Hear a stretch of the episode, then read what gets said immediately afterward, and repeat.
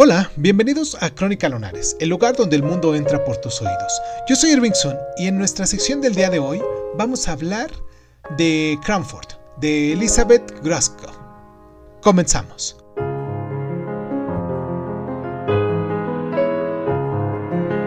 En Cranford, Graskell nos retrata con una delicadeza digna de Jane Austen, un conjunto de vidas totalmente increíbles que absorben al lector incluso mientras los personajes se ocupan de sus prosaicas tareas cotidianas, ya que Cransford es una mirada penetrante a los cambios sociales del siglo XX. La historia va más o menos así.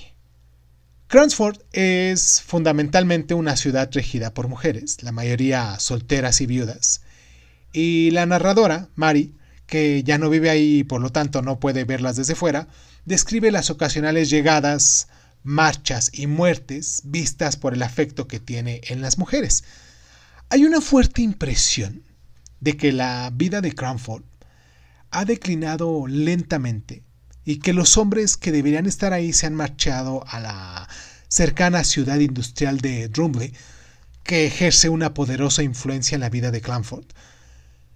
Y lo excepcional de este libro es que, aunque sus principales personajes parecen involucrados en sucesos y peleas de lo más insignificantes, nunca ah, perdemos nuestra comprensión sea por sus esfuerzos por llegar a fin de mes o por sus incesantes intentos de ocultar la fragilidad de sus circunstancias. Es más, hay una valentía asombrosa medio oculta en este relato de incidentes domésticos.